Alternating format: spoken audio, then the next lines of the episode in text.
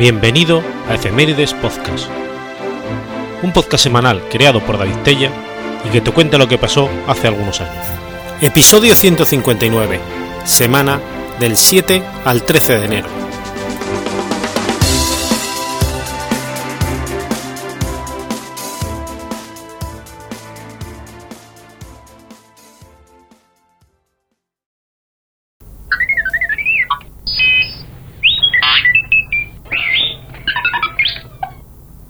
7 de enero de 1768.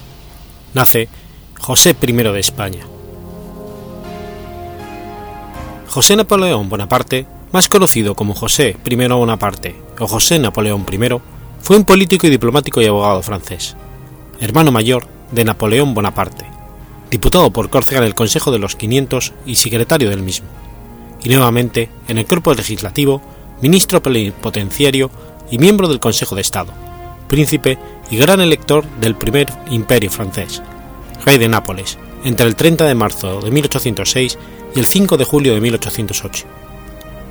Con el nombre de José I y rey de España entre el 6 de junio de 1808 y el 11 de diciembre de 1813, con el nombre de José I, teniente general del imperio francés.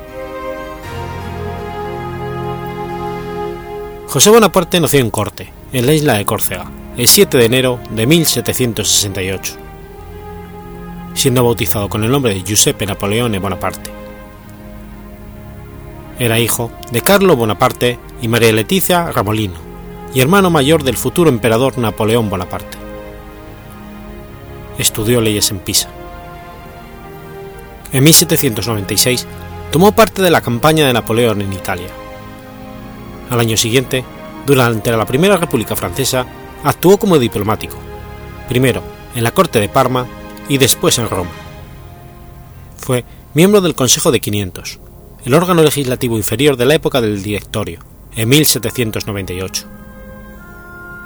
Durante las guerras napoleónicas actuó como enviado de su hermano y firmó tratados con Estados Unidos, Austria, Gran Bretaña y la Santa Sede desde 1806 al 8, gobernó el reino de Nápoles por nombramiento de su hermano.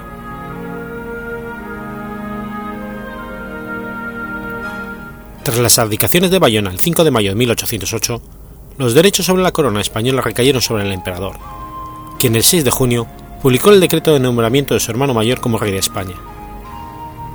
No obstante, el reinado efectivo de José I, primero y último, como le llama a sus memorias el general Timberlaw, Comenzó el 7 de julio de 1808, después de jurar la nueva Constitución y de recibir, acto seguido, el juramento de fidelidad de los componentes de la Junta Española de Bayona.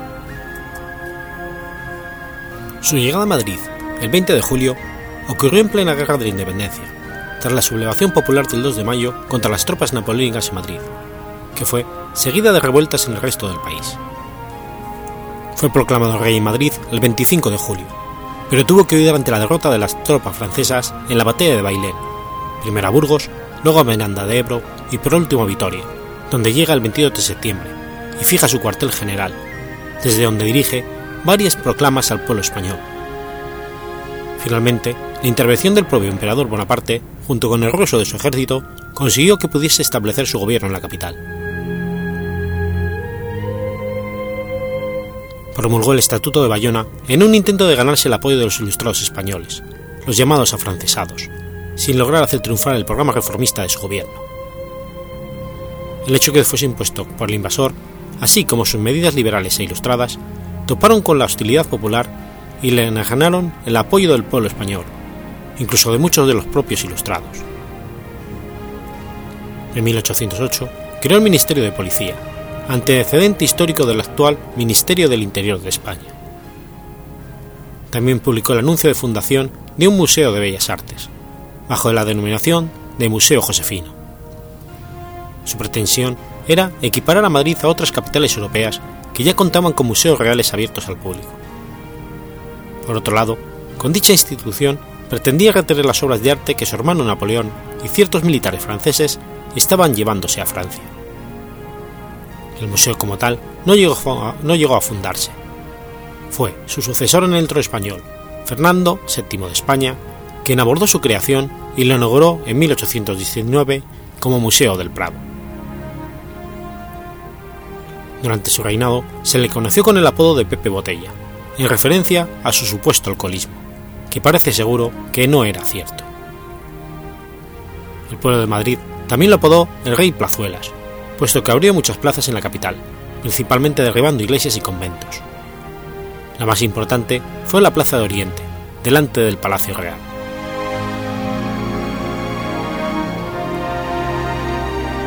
Tras la derrota en la batalla de Arapiles, el 22 de julio de 1812, abandonó Madrid para ir a Francia. A su paso por Vitoria, fue alcanzado por las tropas del duque de Wellington que derrotaron a su ejército. Salió de España definitivamente el 13 de junio de 1813, sin su valioso equipaje, que consistía en las joyas de la corona española y obras de arte, para refugiarse en Francia, donde permaneció hasta la caída del emperador Napoleón Bonaparte. Durante su primera huida de la capital, vuelve a encontrarse en Vitoria con María del Pilar Acedo y Sarria, condesa del Vado y Echauz, esposa del marqués de Montermoso, Ortuño Aguirre del Corral, un noble afrancesado que formó parte de los diputados que aprobaron la Constitución de Bayona. José hace el marqués grande de España, gentilhombre de cámara, y le otorga la Real Orden de España. Además, le adquiere por 300.000 reales el Palacio de Montehermoso en Vitoria, que convierte en su momentáneo Palacio Real. Ambos le acompañan en su viaje a París en 1811 para el bautizo de Napoleón II de Francia, pero Ortuño fallece allí. María del Pilar permanecerá a su lado hasta la su a Francia, donde perdido el trono, perdido el interés. Además, mantuvo relaciones con la condesa de Jaruco, un romance que le costó 5 millones de reales. María Teresa Montalvo, o Farril, se había casado muy joven con el entonces hombre más rico de Cuba, aunque su marido se arruinó en la corte de Carlos IV de España. Su tío materno era ministro de guerra de José I. Al fallecer joven, se encapricha de su hija María de las Mercedes, esposa del capitán general de la Guardia, Christopher Anthony Merlin. José I lo nombra conde de Merlín en 1810 y lo mantiene constantemente en misiones fuera de Madrid.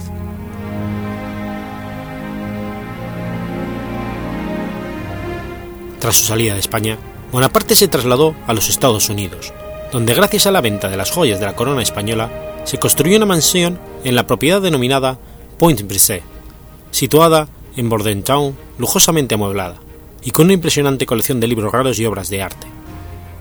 La rodeó además de un gran parque con un estanque artificial. Allí trató con personalidades como el senador y jurista Joseph Hopkinson, que vivía también en Bordentown y representaba en el Congreso a la Pensilvania. El banquero Nicholas Blind, cuya propiedad, Andalucía, estaba justo al lado del río del agua. La escritora Frances Wright, el banquero y filántropo de origen francés Stephen Girard, durante algún tiempo la mayor fortuna estadounidense o el presidente John Quincy Adams y su secretario de Estado Henry Clay. En Estados Unidos, Bonaparte residió sin la compañía de su mujer, que cuidaba de sus hijas en Europa, pero con un amante estadounidense, con el título de Conde de Survillage, entregado a obras de beneficencia y a proteger a los bonapartistas emigrados por medio de la masonería hasta 1841, cuando recibió autorización para instalarse en Florencia. Murió en esta ciudad en 1844, pero fue enterrado en París tras reclamar Napoleón III que se le sepultara a la derecha de su hermano Napoleón en los Inválidos de París.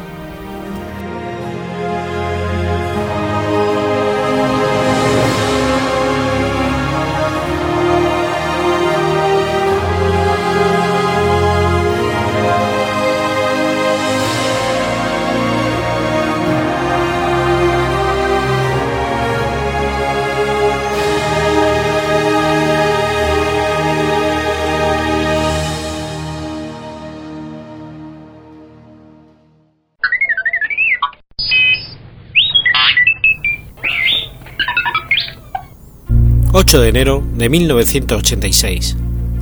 Lloyd Bankelship escribe el Manifiesto Hacker.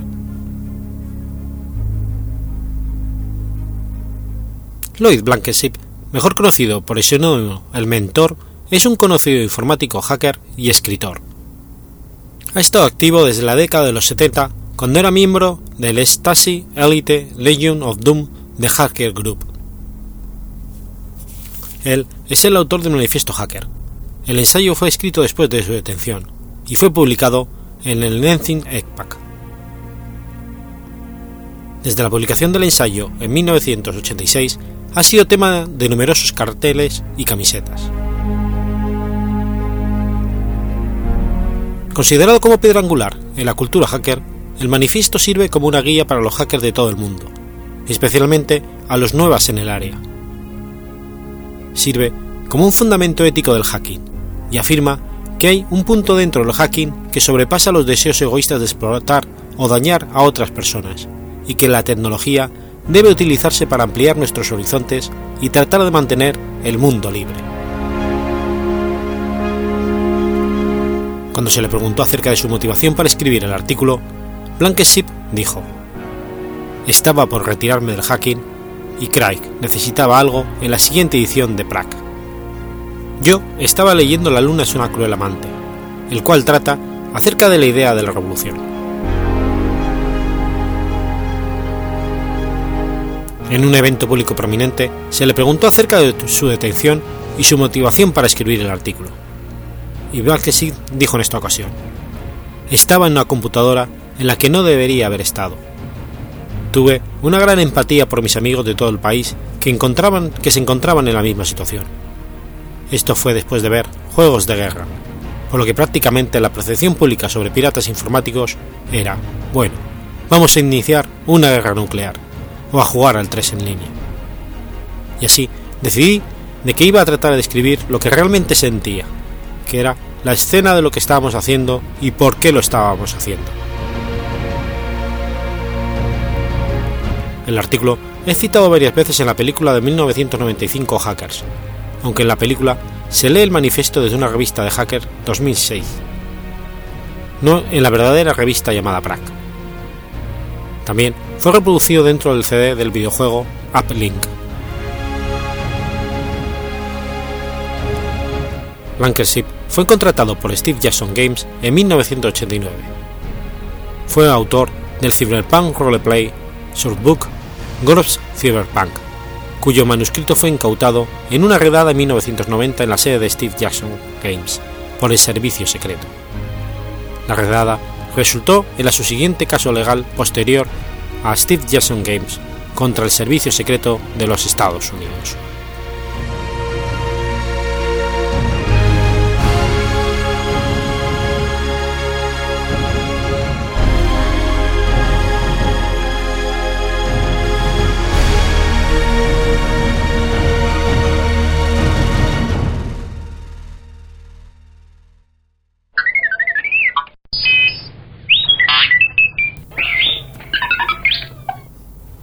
9 de enero de 1905. Sucede el Domingo Sangriento. El Domingo Sangriento o Domingo Rojo fue una matanza de manifestantes pacíficos conducidos por el padre Gapón, perpetrada por la Guardia Imperial rusa. Sucedió en San Petersburgo el 9 de enero, según el calendario juliano entonces vigente en Rusia, día en el que 200.000 trabajadores se reunieron en las puertas del Palacio de Invierno residencia del zar Nicolás II.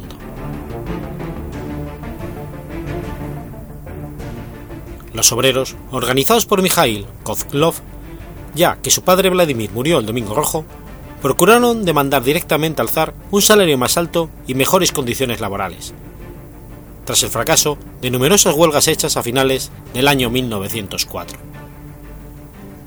Los manifestantes llevaban ese día iconos religiosos, además de retratos del zar, para demostrar que sus intenciones eran pacíficas. El zar Nicolás no se encontraba en el palacio en esos momentos, ya que había ido a pasar el fin de semana a Sarjovet Selo. Su tío, el gran duque Vladimir Alexandrovich, ordenó abrir fuego contra la multitud. En total, se calcula que murieron unos 200 manifestantes y 800 quedaron heridos, entre ellos mujeres y niños. La noticia de la matanza no tardó en conocerse en todo el país, lo que desencadenó que muchos campesinos se sublevaran en las zonas rurales, numerosas huelgas en diferentes ciudades y motines en las Fuerzas Armadas, que se extendieron durante todo un año. En 1906, Nicolás II trató de apaciguar a los manifestantes, a lo cual creó el Parlamento ruso, la Duma, pero la opinión del pueblo ya se había vuelto muy radical, debido a los asesinatos y a la violencia anterior. Los socialistas boicotearon la Duma y finalmente esta suspendió su actividad en 1917, por la depresión económica que dio origen a la Primera Guerra Mundial y por el éxito de la Revolución Bolchevique.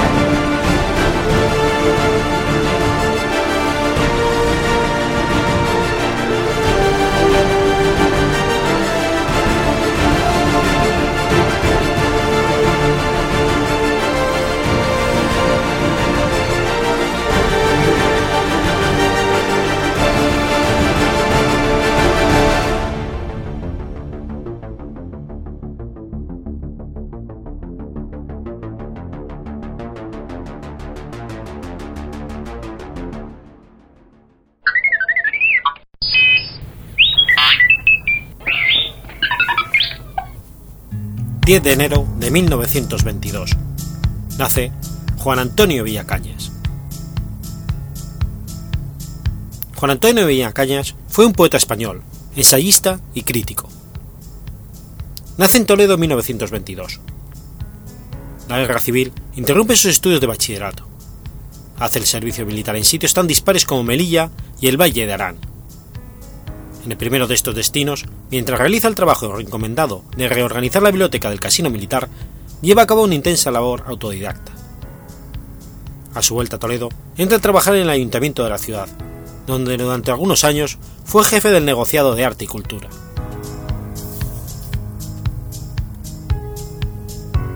Su poemario, Los sapos, es una crítica al poder y sus abusos donde un ayuntamiento es, a un tiempo, realidad y metáfora de dicho poder en el 56, es invitado por la Academia Belga de Lengua y Literatura francesas a la tercera Bienal Internacional de Poesía de Knokke Lexut. De aquí data la amistad de Villacañas con el poeta hispanista Edmond Van Carmen, que reseñó su conjugación poética del greco en Les Journal des Poètes y tradujo varios de sus poemas al francés, aparecidos en la mencionada publicación. Tras su estancia en Bélgica, es entrevistado en la sede de la UNESCO en París, donde su voz es grabada en emisión especial para Hispanoamérica. Desde los años 50, la obra de Juan Antonio Villacañas comienza a aparecer en antologías nacionales e internacionales.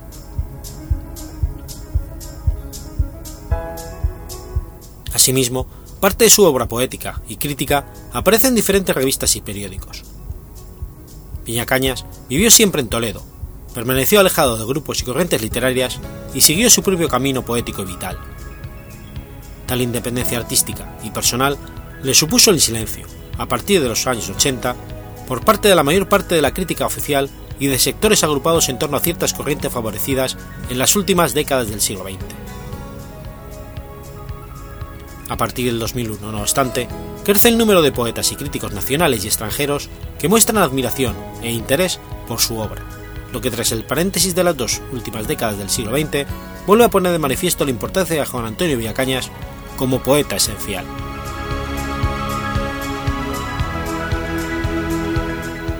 La obra poética de Juan Antonio Villacañas se compone de 33 poemas, en los que se dan cita los más diversos temas y formas, yendo estas desde el verso libre al soneto, y de estrofas y rimas de su propia creación, a la lira. Juan Antonio Villacañas ha dotado esta estructura clásica de nuevo y sorprendente contenido, de ahí que sus liras se conozcan ya como liras juanantonianas. En honor al magisterio Juan Antonio Villacañas en lo que, en lo que la lira se refiere, Juan Ruiz de Torres creó la de clírica. A los poemarios hay que añadir su abundante obra ensayística y crítica aparecida en varios medios, como por ejemplo La Estafeta Literaria, Cuadernos Hispanoamericanos, El Mercurio de Chile y Nueva Estafeta, y dos libros en prosa, Becker o La Poesía de Todos, y Versómanos, libro en el que Villacañas expone las falacias de gran parte de la crítica de poesía predominante. En los años 70, Juan Antonio Villacañas comienza una nueva vertiente creativa. La unión de poema e imagen formando una unidad de significación que le llamó liriformas. La exposición de las liriformas tuvo lugar en el Palacio de Benacazón de Toledo en 1976. Las liriformas en conjunto componen un libro titulado Testamento del Carnaval.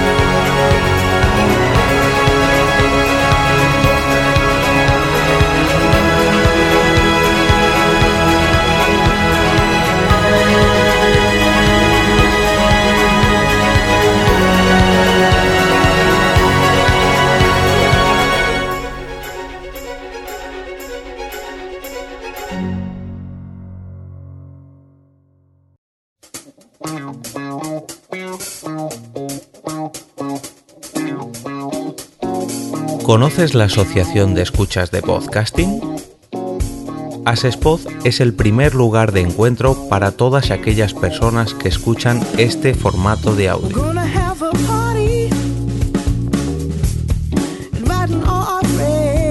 Compartimos, comentamos y escuchamos una gran cantidad de podcasts, pero seguro que no los conocemos todos.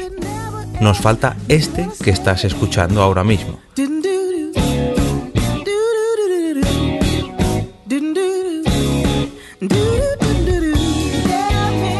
Queremos que tú, oyente de este podcast, formes parte de todo esto. Asociate gratis en nuestra web, asespod.org. Búscanos en las redes sociales, Twitter, Facebook y Google ⁇ Recuerda, asespod.org.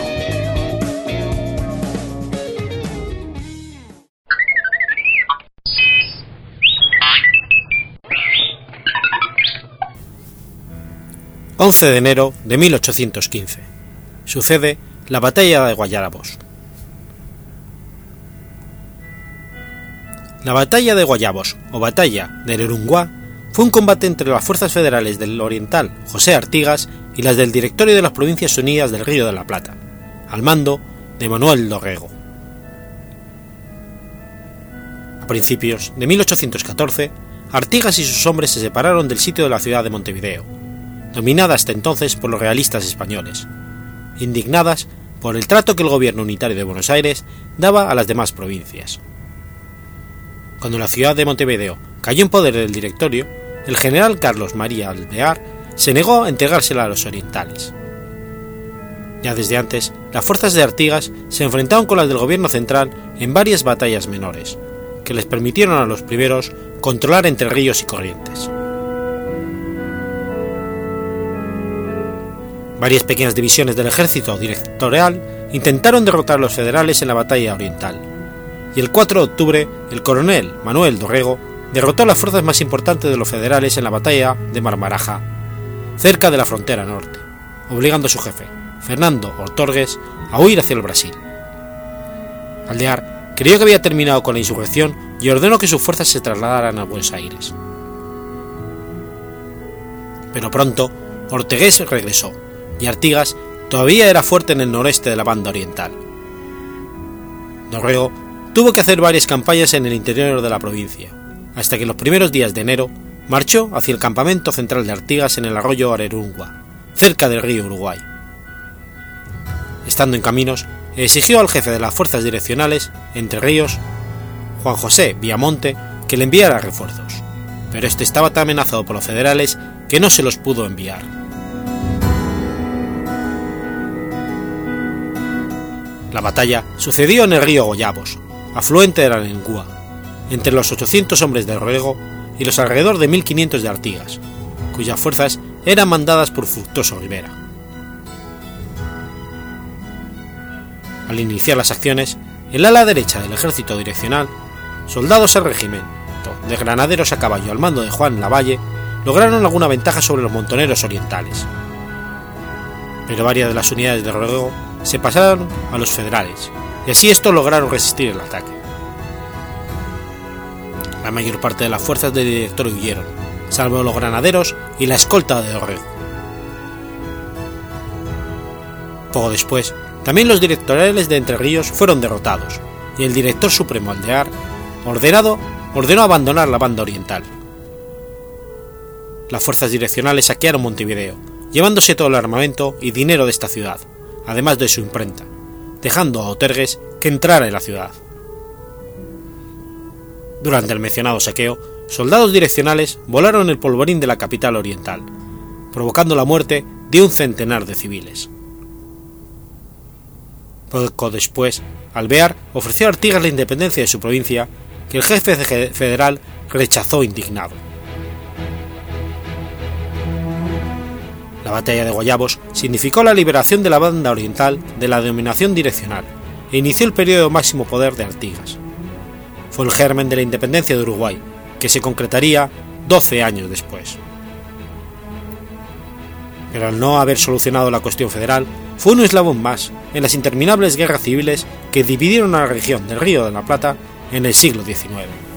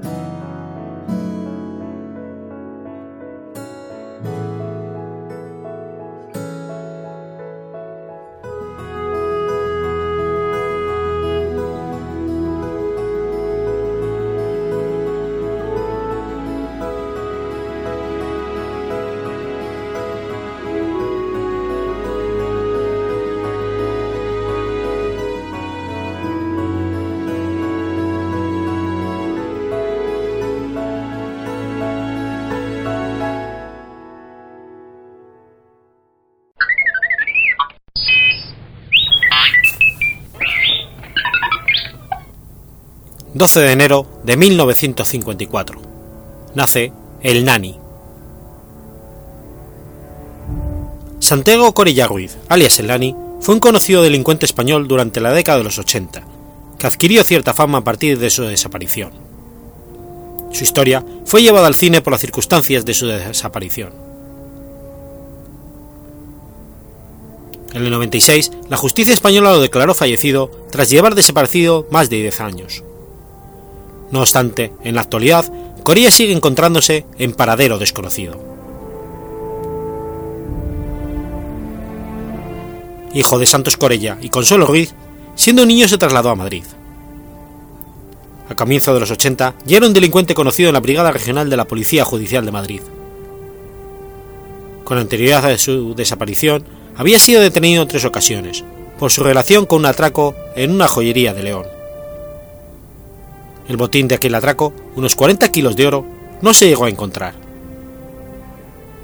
Tras un atraco perpetrado en el 80, durante la huida, el Lani atropelló a un inspector de policía, Vitoriano Gutiérrez Lobo, con el que años después se volvería a cruzar. Santiago Corella estaba casado con Soledad Montero, a la que maltrataba y con la que había iniciado un proceso de separación. El matrimonio tenía dos hijos. Tras salir de prisión, el 12 de octubre del 83 fue detenido otra vez por su posible relación con un atraco que se había cometido recientemente en una joyería.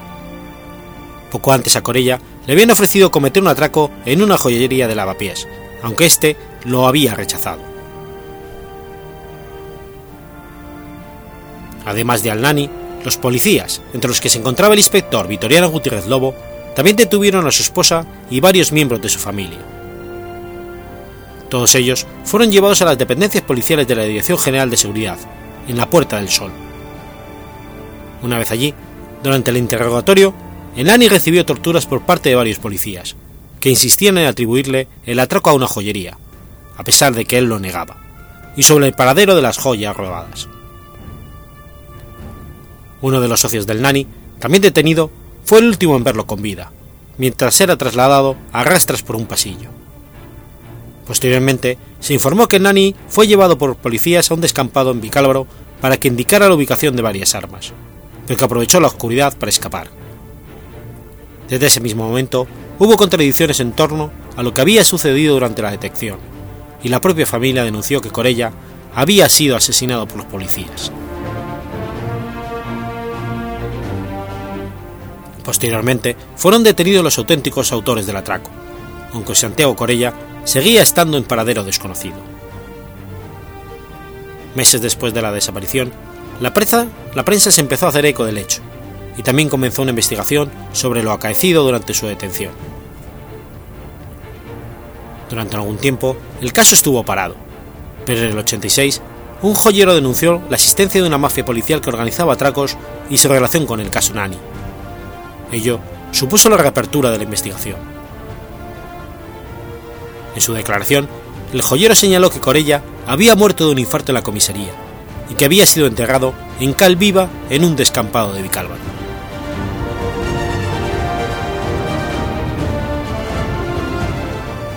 En enero de 1988, el aristócrata Jaime Mesía Figueroa, que mantenía una estrecha amistad con los policías implicados, declaró a la revista Interview que el Nani estaba muerto y que él mismo lo había enterrado.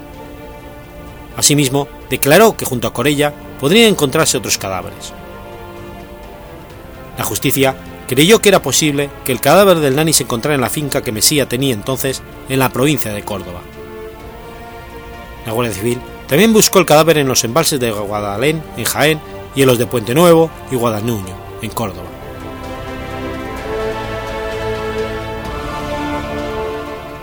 En septiembre de 1988, la sección cuarta de la Audiencia Provincial de Madrid condenó al comisario Francisco Javier Fernández Álvarez a un total de 29 años, 7 meses y un día de cárcel, y al inspector Vitoriano Gutiérrez Lobo a un total de 29 años, 2 meses y un día.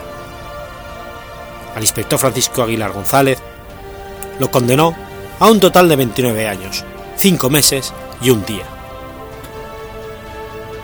El tribunal absolvió de todas las acusaciones a los otros cuatro policías procesados por la causa. Los tres policías fueron condenados como autores criminales responsables de un delito continuado de falsedad documental y un delito de detención ilegal con desaparición forzada. Además, dichos policías fueron también condenados a otras penas menores por torturas y privación de derechos cívicos a Ángel Manzano y Soledad Montero, por detención ilegal de tres de las hermanas de Santiago Corella y por un delito de quebranto domiciliario. La sentencia produjo malestar entre los policías por estimar que se había vulnerado la presunción de inocencia. Miguel Ángel Martín Pedraz, dirigente del Sindicato Profesional de la Policía, manifestó que la sentencia sobre la desaparición del Nani era la gota que colmaba el vaso, ya que los funcionarios que presentaron servicio en grupos de lucha directa contra la delincuencia y el terrorismo se sentían maltratados.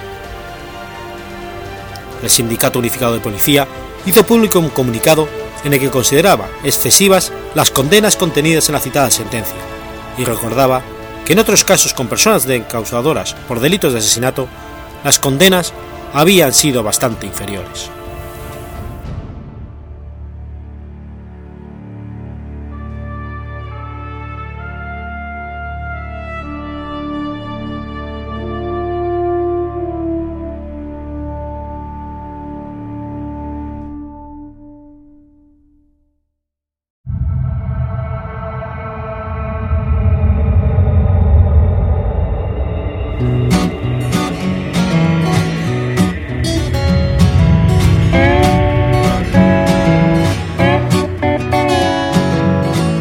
¿Sabías que existe una asociación donde damos voz a los podcasts?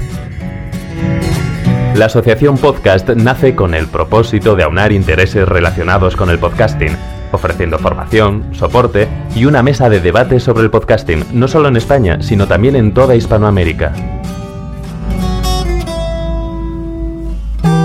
Entre nuestros proyectos destacan nuestro libro colaborativo, la organización de diferentes eventos relacionados con el podcasting como las jornadas de podcasting, los premios de la Asociación Podcast y Radio Podcastellano. Para formar parte de la comunidad, recibir información de eventos y estar al tanto de lo que ocurre, solo tienes que entrar en asociacionpodcast.es y hacerte socio o simpatizante. Ahora es tu oportunidad de formar parte de esta gran comunidad asociacionpodcast.es. Si lo prefieres, puedes escribirnos a info@asociacionpodcast.es y responderemos todas tus dudas. También puedes seguirnos en Twitter con el usuario AsociaPodcast. Ya seas podcaster u oyente, súbete al podcasting.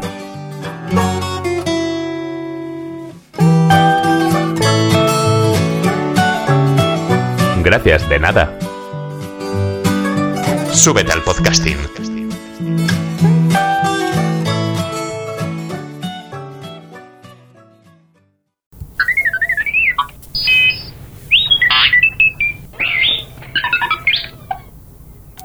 ...13 de enero de 1980... ...nace María de Villota. María de Villota Comba fue una piloto de automovilismo española, hija del expiloto de automovilismo Emilio de Villota. Desde marzo del 2013 estuvo encargada de la categoría de monoplazas de la Comisión de Pilotos de la FIA, junto a Karun Chandok y Nigel Mansen.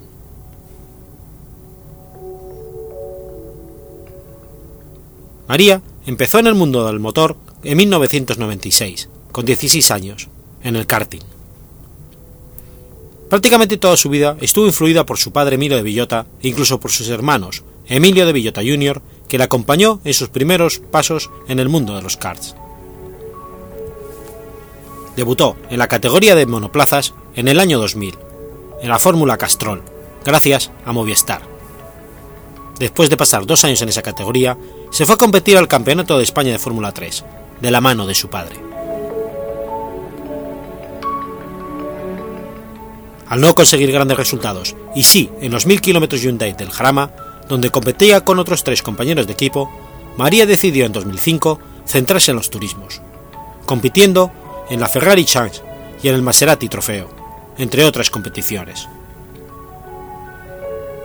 Tras ser tercera en el ADAC de 2007, volvería a los monoplazas en 2008, disputando una carrera en la Euroseries 3000, y se mantendría representando a los colores del Atlético Madrid hasta el 2011, en la Super League Fórmula. Ese mismo año firma con Renault F1 Team para representarlos en algunos eventos. Durante la temporada 2012 de Fórmula 1, María de Villota fue probadora del equipo ruso Marussia, tras adquirir su plaza en el equipo, aunque no disponía de la superlicencia necesaria para poder competir con la Fórmula 1, motivo por el cual Marussia solo corrió con un coche en Valencia por enfermedad de Timo Glock. El 3 de julio de 2012 sufrió, sufrió un grave accidente en el aeródromo de Duxford mientras realizaba unas pruebas de aerodinámica para su equipo. Su vida llegó a correr serio peligro, pero tras una rápida intervención de los servicios de urgencia y varias intervenciones quirúrgicas, su estado pasó de muy grave a grave. Aunque no hay motivo claro del accidente, según un comunicado de prensa de Marusia, se descartaron inicialmente motivos técnicos. Sobre el accidente en sí, solo se sabe que colisionó contra un trailer aparcado a pie de pista y con la rampa a media altura, lo que hizo que el accidente fuera de mayor gravedad. Como resultado, sufrió la pérdida de su ojo derecho, según informó Marusia el 4 de julio de 2012. Al ver disminuida la capacidad de percibir distancias, le fue imposible volver a participar en la alta competición. El 10 de octubre de 2012 reaparece públicamente en la revista Hola, dando su primera entrevista tras el accidente. Al día siguiente, el 11 de octubre, realiza una, rueda de prensa en la que explicó su proceso de recuperación y en la que aprovechó para agradecer la muestra de apoyo y cariño que estaba recibiendo, tanto de personas públicas como de anónimas. En 2015 se hicieron públicos los resultados de un informe sobre el accidente realizado por Head and Safety Executive. En él se concluyó que la piloto no recibió información sobre cómo parar el coche en boxes, así como otros sistemas del vehículo. De este modo, tras completar dos vueltas en pista, entró en boxes y debido al engranado de las marchas y el sistema anticalado de su coche, de Villota fue empujada contra el camión. Licenciada en Ciencias de la Actividad Física y Deporte, era responsable de la Escuela de Pilotos Emilio de Villota, representante y embajadora del Día de la Mujer de la Comunidad de Madrid y embajadora contra la violencia de género. También fue galardonada con el Premio Honorífico de la Universidad Europea de Madrid. El 11 de octubre de 2013 falleció en el Hotel Sevilla Congresos, situado en el barrio de Sevilla Este, donde iría a dar una conferencia, a causa de las secuelas del accidente del año anterior.